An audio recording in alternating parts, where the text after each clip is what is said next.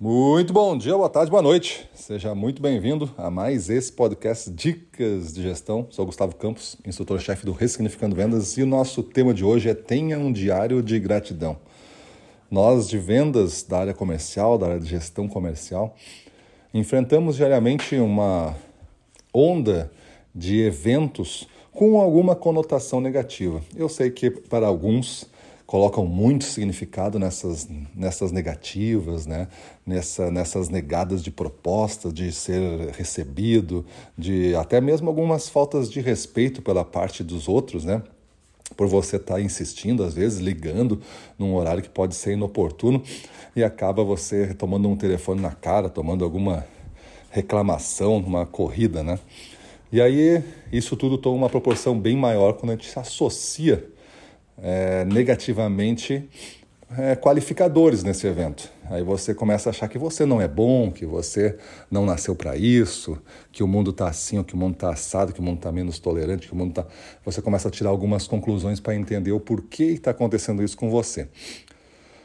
Temos uma arma para usar para tentar equilibrar um pouco este balanço. É você, ao longo do dia, tentar ficar observando a sua própria atuação e a atuação dos outros em relação a você, aos eventos que você é, participa, né? ocasiões, momentos que você vive, em busca de alguma coisa que você sinta que valeu muito a pena, que você é grato por aquele momento.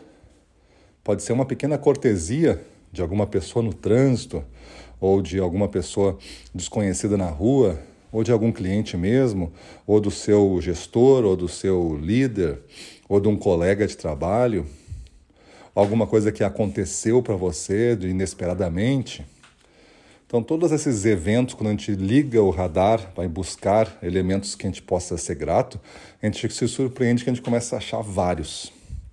E aí você vai manter um registro disso, para você refletir de uma forma mais intensa sobre esses eventos do dia, você vai tirar lá dois minutos no final do dia e escrever.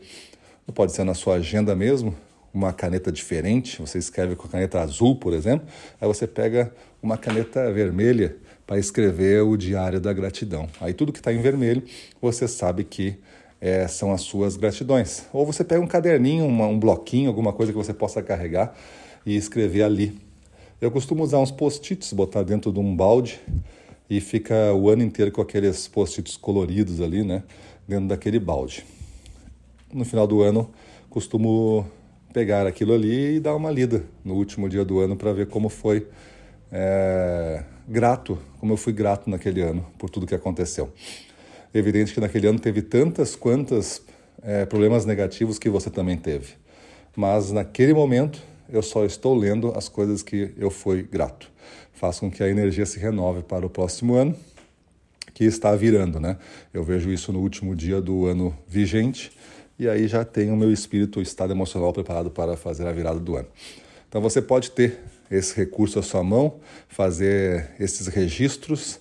Ao escrever, ao pensar, você equilibra um pouco essa balança, porque o que é negativo lhe atinge em cheio e o que é positivo você desconsidera. Então agora você vai começar a considerar, a ponto até de ter que lembrar para escrever.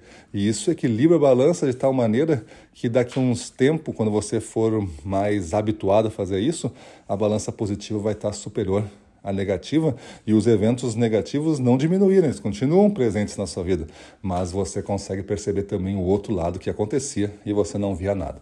Então, tem um diário da gratidão, é uma arma poderosa. Faça a experiência, pegue umas quatro semanas seguidas, faça a experiência e veja como você se comporta. Se mudou, se ficou melhor, continue. Se não, se não ficou melhor, então você para. É o meu conselho para você. Mas eu tenho certeza que a gente vai se encontrar daqui a um ano e você vai agradecer por ter iniciado o Diário da Gratidão no dia de hoje. Maravilha? É isso aí, para cima deles.